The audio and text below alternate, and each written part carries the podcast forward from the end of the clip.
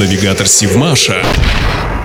Здравствуйте! В эфире Севмаш и рубрика «Интересные факты» с Элиной Никулиной. Подводные лодки проекта 667А стали первыми АПЛ, относящимися ко второму поколению. Разработка проекта велась в ЦКБ-18. Сейчас это Центральное конструкторское бюро морской техники «Рубин». На АПЛ проекта 667А впервые в истории отечественного подводного кораблестроения электроэнергетическая система была выполнена на переменном токе напряжением 380 вольт. Удалось повысить надежность общекорабельных систем, ввести автоматизацию и централизацию их обслуживания уровня. Кроме того, был увеличен запас воздуха при одновременном уменьшении количества баллонов ВВД. Особое внимание было уделено условиям обитаемости. Как несомненное достоинство ракетоносцев проекта 667А по сравнению с АПЛ проекта 658, члены экипажей отмечали значительно более высокий уровень комфорта. Пестрые индустриальные интерьеры с хаотическим переплетением разноцветных жгутов и трубопроводов уступили место хорошо продуманному дизайну в светло-серых тонах со съемными панелями, закрывающими от посторонних глаз нервную нервную систему